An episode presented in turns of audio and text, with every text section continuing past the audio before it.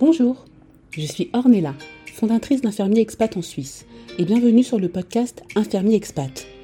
Ce podcast porte un regard sur ces expatriés, professionnels de santé, qui ont décidé de tout quitter pour tenter une nouvelle expérience à l'étranger. L'occasion pour moi de partager leur parcours, leurs belles surprises, leurs craintes, mais aussi leurs peurs. Mais pas que. Il y aura des retours d'expérience, des conseils en matière de formation et carrière. Bonne écoute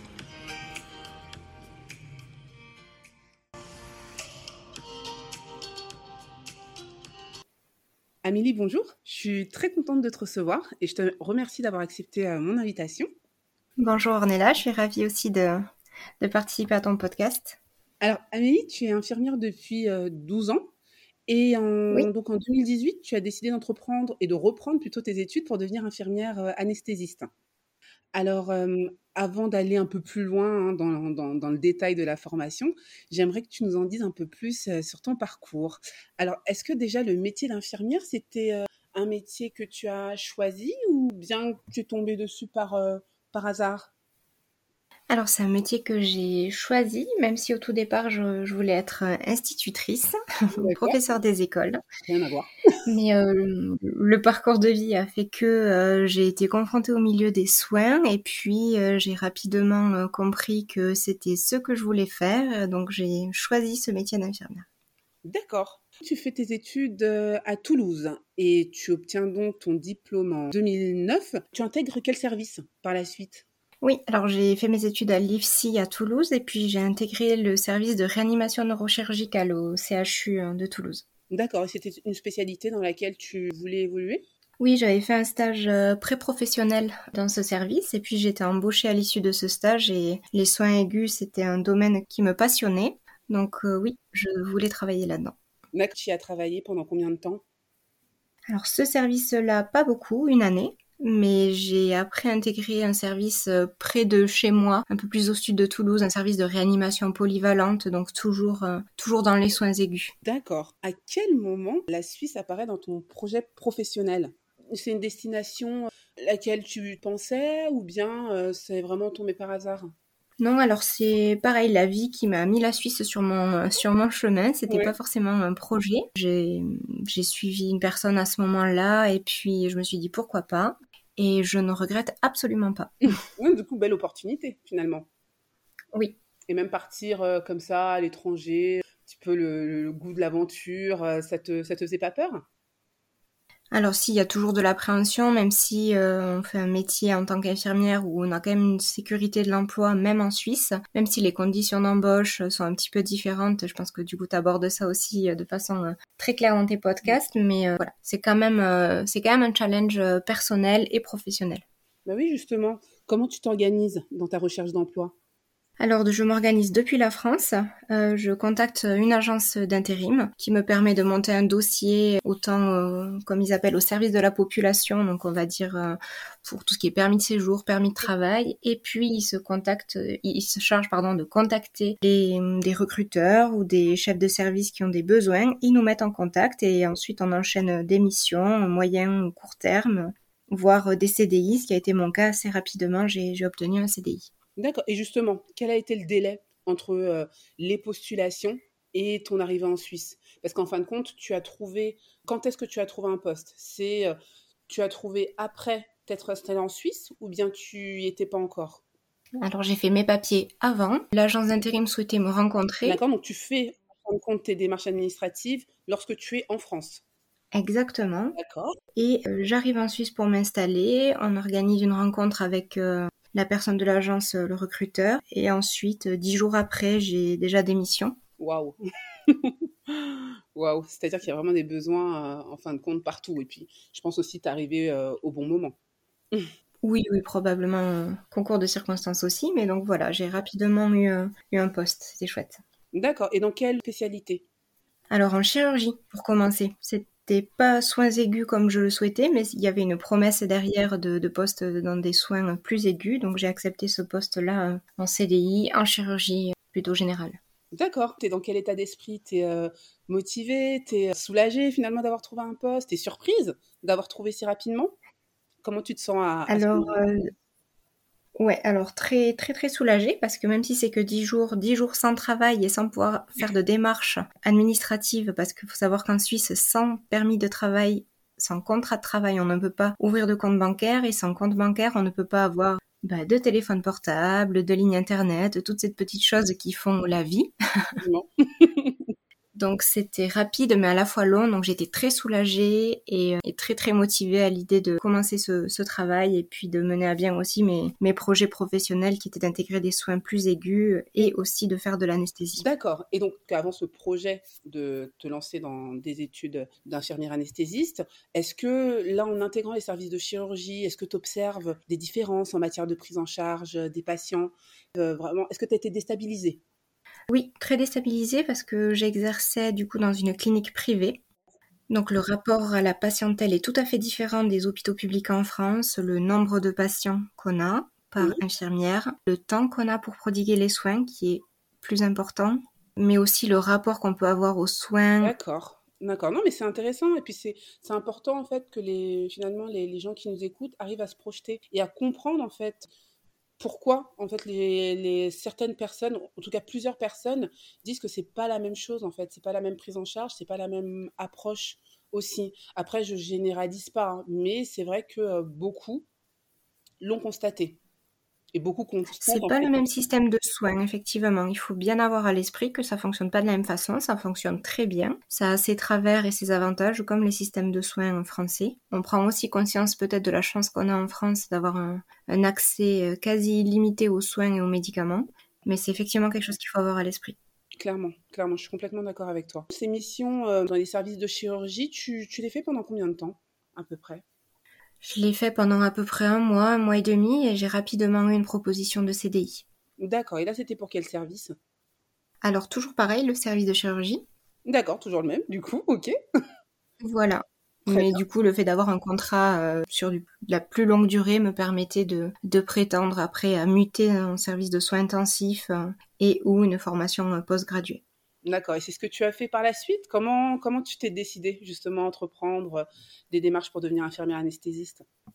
Alors c'est un projet que j'avais toujours souhaité faire. J'avais eu des cours d'un stage euh, d'infirmière en première année. Euh, j'avais eu une situation critique en stage et puis l'occasion d'aller au bloc opératoire. Donc j'avais eu un coup de cœur pour cette discipline. Donc c'était mon objectif depuis très tôt dans ma carrière. D'accord. Et euh, j'ai pu évoquer ça en entretien avec euh, ma chef de service de, de, ce service de chirurgie dans lequel j'étais embauchée. Et en Suisse, il n'est pas obligatoire d'avoir exercé X années en soins intensifs ou en réanimation pour prétendre à la formation d'infirmière anesthésiste. Mais ça, c'est génial. Voilà, et donc elle m'a proposé de m'inscrire à la prochaine rentrée, de m'inscrire au, au, concours euh, pour intégrer la formation. D'accord. Et donc, du coup, est-ce que tu peux nous expliquer les conditions euh, d'admission? Est-ce que toi, tu t'es préparée, par exemple? Oui, je me suis préparée. Euh, bon, à savoir que ça a un petit peu changé depuis, quelques, depuis deux ou trois années, mais euh, quand je l'ai passé, c'était un entretien, essentiellement basé sur la motivation et on va dire un peu un test de personnalité. D'accord. Donc au bout de huit mois de travail dans cette clinique, j'ai passé cet entretien. Un entretien de, de combien de personnes? Il y avait une dizaine de personnes. J'étais seule avec une dizaine de personnes et ça a duré environ une heure. Waouh Quand même. Sachant qu'aujourd'hui, il y a une épreuve euh, écrite avec euh, des calculs de doses et des petites questions de pharmacologie et de mise en situation professionnelle qui sont euh, demandées, en tout cas dans cette clinique. D'accord. Ok, très bien. C'est bien de le préciser. Je mettrai euh, également en lien euh, un site qui renvoie euh, plus en détail sur, sur la formation. Mais en ce qui te concerne, donc tu as cet entretien-là devant 10 personnes. Et ces 10 personnes-là, c'est du personnel de l'établissement? C'est qui? Tout à fait, c'est du personnel de l'établissement, c'est des médecins, anesthésistes, la chef de service d'anesthésie et il y avait une à deux personnes en plus de, des ressources humaines. D'accord. Donc du coup, c'est un échange, c'est plutôt question-réponse, c'est comment ça comment ça se passe? C'était plutôt des questions-réponses. C'était oui oui, c'était pas vraiment un échange. C'était des questions-réponses, c'était assez formel, il y avait un clair déséquilibre aussi entre eux qui étaient une dizaine et moi seule, donc c'était pas pas convivial quoi, mais ce qu'il faut savoir c'est que par rapport à la France, c'est pas un concours national où on postule pour une école, euh, on a un travail sur table et euh, celui qui est le plus haut classé sera pris. C'est en fonction des institutions, ils ont leur euh, trame et leur questionnaire pour sélectionner leurs candidats. Et ensuite, ils sont inscrits dans une formation qui se passe en grande partie au CHU. D'accord. Et donc là, l'entretien, est-ce que, vraiment très curieuse, mais c'était quel type de questions, par exemple, hein, pour euh, vraiment permettre aussi aux gens de se, projeter? Parce que 10 personnes, ça doit être quand même euh, assez déstabilisant. Euh, oui, non, c'est sûr, c'est pas évident. Alors, c'était des questions essentiellement motivationnelles, ben, et aussi sur notre parcours. depuis combien de temps on est infirmière? Pourquoi on veut faire de l'anesthésie? D'accord pourquoi on a choisi de travailler dans les secteurs de soins intensifs, pourquoi en Suisse et pas en France, en l'occurrence pour moi? Et euh, dès une situation de, soins aigus, euh, il se passe euh, telle et telle situation, quelle est ta réaction, qu'est-ce que tu ressens, voilà, des choses de ce genre. Et en ressortant justement de cet entretien, toi, tu te sens comment? Ben, Dans l'expectative, je, me, je me réjouissais d'avoir les résultats et absolument pas confiante en moi parce que j'avais aucune idée de la façon dont se passaient des entretiens en Suisse. Donc euh, c'était aussi une première pour moi euh, de passer un entretien comme ça. Mais est-ce que tu avais le sentiment finalement de ne pas être assez euh, préparée Peut-être? Non, pas spécialement. J'avais quand même essayé de, de, me, de me préparer au maximum et d'avoir vraiment tout donné. Donc si ça avait été une réponse négative, c'était sans regret. Et puis j'aurais réessayé l'année suivante. Mais je me sentais à peu près à peu près préparée, même si on est toujours très très peu sûr de soi à la sortie de ce genre d'exercice. Donc tu as eu les résultats au bout de combien de temps à peu près? Je crois que ça a pris à peu près un mois. D'accord. Et réponse donc positive. Et euh, à partir de ce moment-là, comment ça se passe? Comment se déroule euh, la formation? Elle dure combien de temps? Elle dure euh, deux ans. Elle est en alternance entre mon lieu de travail, donc la clinique, donc au bloc opératoire de la clinique, et tout ce qui est cours, euh, théorie au CHU. D'accord. Elle est payante? Elle est payante, mais du coup j'étais financée par euh, la clinique qui m'a embauchée, et elle coûte environ entre 30 et 35 000 francs suisses. Finalement, tu aurais pu euh, te la financer toi-même, par exemple, si ça aurait été une démarche personnelle, c'est quelque chose qui est envisageable ou généralement ce sont les hum, établissements qui la financent? Non, en général, ce sont les établissements qui la financent parce qu'il y a le coût de la formation, mais il y a aussi le coût de la vie à côté à assumer. Un loyer, une assurance maladie et puis les frais courants de la vie. Donc clairement, je ne pouvais pas, en tout cas moi, me, financer ce genre de formation. Et donc du coup, à la suite de ces deux ans, est-ce que tu as une euh, redevance? Oui, j'ai une redevance de trois ans. Et ça, c'est propre à l'établissement ou bien euh, oui. Euh, généralement il y a des... Il y a des établissements qui font des redevances de deux ans seulement. Ok, très bien. Comment se sont déroulés ces deux ans pour toi? C'était deux années très intenses. D'accord. Euh, beaucoup, beaucoup d'investissements personnels, beaucoup de travail personnel en plus des cours et des journées au bloc opératoire. Donc c'est vraiment deux années auxquelles il faut être préparé et être très disponible. D'accord. Et, typiquement, une journée d'étudiante en en infirmière anesthésiste, comment ça se passe? Donc ça commence officiellement à 7h au bloc, mais on est en général à 6h20. Oui. 6h20, 6h30 et puis euh, ça se termine à 16h.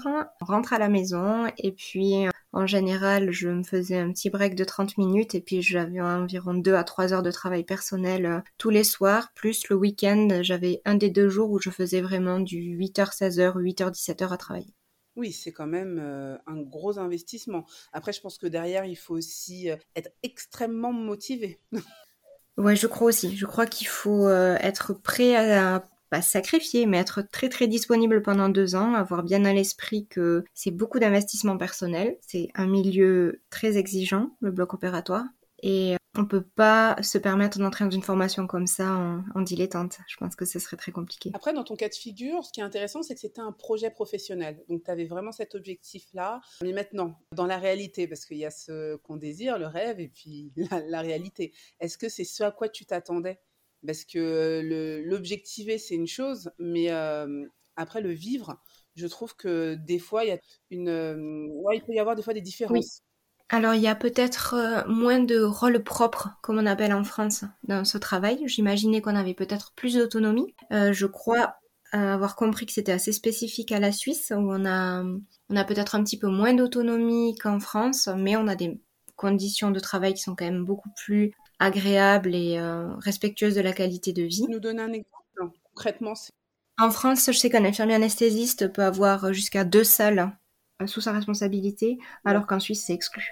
On a une seule salle pour la journée. Ok, très bien. Oui, c'est-à-dire qu'en termes de confort, là, ils, mettent l'accent en fait vraiment sur le confort et sur une prise en charge vraiment assez privilégiée. Oui. Et toi, la suite de ces deux ans, tu t'es dit, bah non, franchement, sans regret, je suis contente de l'avoir fait je suis contente. Ou bien finalement, tu as quand même eu un petit pincement au cœur, ou est-ce qu'à des moments, tu t'es dit, oui, est-ce que c'est vraiment ce que je veux faire? Alors, euh, sans regret.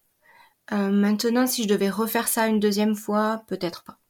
c'est quand même beaucoup, beaucoup de, de, de, disponibilité à avoir pendant deux ans et c'était une formation qui, pour moi, a été éprouvante. Mais euh, le résultat, on va aller le, on va aller le, D'accord, bon, tant mieux qu'il y ait une fin euh, positive à tout ça. Quel conseil tu donnerais euh, à une infirmière qui souhaite, ou infirmier, qui souhaiterait euh, faire cette formation? Alors, un conseil, de rester déterminé et motivé si c'est vraiment ce qu'on souhaite faire, parce que c'est une très très belle formation, une formation qui est extrêmement intéressante et passionnante, bien que très exigeante. Donc vraiment avoir à l'esprit qu'il faut être très disponible pendant deux ans, mais garder vraiment un équilibre entre sa vie euh, professionnelle ou d'étudiant euh, ou d'adulte en formation, on dit comme ça, et euh, sa vie privée. C'est vraiment très très important pour garder le cap et être efficace et en bonne santé dans son corps et dans sa tête. Le mot exigence revient souvent, mais je me demande est-ce que cette exigence-là, elle était aussi par rapport à tous tes autres camarades? Est-ce qu'il y avait une entraide les uns avec les autres? Comment ça se passait en fait durant la formation? Oui, beaucoup d'entraide. Beaucoup d'entraide parce que le nombre de places n'est pas limité à l'issue de la formation. Donc on était vraiment, euh, et c'est vraiment ce qui cultivait au sein de cette formation, c'est de s'entraider, euh, même si on vient tous de milieux différents, d'hôpitaux, de, cliniques, euh, qui sont divers et variés. Il y a une, une entraide importante et ça c'est ce qui est, ce qui est génial aussi. Oui, je pense que ça représentait aussi un, un gros soutien durant la formation. Oui. Peut-être. Et au sens plus large, qu'est-ce que tu donnerais comme conseil à une personne qui souhaiterait s'installer en Suisse et plutôt travailler en Suisse? Oui, qu'il faut y aller, que c'est vraiment une magnifique expérience, que ça peut parfois prendre un petit peu de temps pour s'intégrer ou pour arriver au bout de certaines démarches administratives, mais euh, une fois qu'on est intégré, encore une fois, le jeu en vaut la chandelle, et puis si on est motivé, qu'on a envie et qu'on se donne les moyens, c'est possible c'est quand même motivant et je pense qu'il faut voilà essayer de montrer tous les aspects puis motiver les gens à ceux qui euh, voilà qui hésitent et qui ont peur de franchir le pas. Et dans ton cas j'ai l'impression finalement que tu n'avais pas t'as pas eu le temps de la réflexion en fin de compte puisque ça a été une opportunité qui s'est présentée à toi. Donc tu y es allé un petit mmh peu euh, sans vraiment euh, réfléchir on va dire ça comme ça. Ouais, il faut quand même un petit peu l'anticiper parce qu'il faut avoir quelques économies pour pouvoir arriver et vivre là-bas en attendant d'avoir le travail. Donc euh, c'est quand même aussi quelque chose qui, qui se prépare un petit peu, mais euh, même si c'est parfois parfois compliqué, euh, ça peut paraître, il y a des moments un petit peu austères, mais vraiment ça vaut la peine et les, les Suisses sont accueillants et c'est un beau challenge en tout cas. Super. Alors, Amélie, j'avais une question pour toi. Tu es infirmière maintenant depuis une dizaine d'années. Et je disais dans, un article que la durée de vie d'une infirmière en Suisse était de 15 ans. Qu'est-ce que ça t'évoque? Que c'est le double d'en France finalement. Je crois que c'est 7 à 10 ans en France. Donc ça c'est assez euh, c'est assez euh, de, assez représentatif de la meilleure qualité de vie qu'on peut avoir en Suisse. Mais oui, ça me semble réaliste. Ça me semble réaliste, 15 ans. Et puis, euh, il y a d'autres opportunités aussi qui peuvent s'offrir à une infirmière en Suisse avec des, des diplômes que l'on peut, qu'on peut, qu'on peut passer après pour évoluer. Donc, euh, ça me semble assez réaliste. Et tu te vois où, toi, du coup, dans, dans 5 ans? À travailler en Suisse? Alors oui, à travailler en Suisse. Et j'essaie de, là actuellement de, de, de m'orienter vers de la pédagogie. Donc euh, j'anime quelques ateliers en tant qu'intervenante externe dans une école d'infirmière et puis je, je compte aller un peu plus loin dans cette voie. C'est des projets qui sont en cours. Beau projet en perspective en tout cas. Amélie, merci à toi d'avoir pris le temps merci à toi. d'échanger avec, euh, avec moi et merci beaucoup pour ton témoignage. Avec plaisir. Voilà, l'épisode est terminé. Je te remercie de l'avoir écouté jusqu'au bout. Et si ça t'a plu, n'hésite pas à me le dire en laissant un petit commentaire, ça m'aide beaucoup. Tu peux également me suivre sur les réseaux sociaux. Tu tapes Infirmier Expat en Suisse et tu me trouveras sur Facebook et Instagram. À bientôt!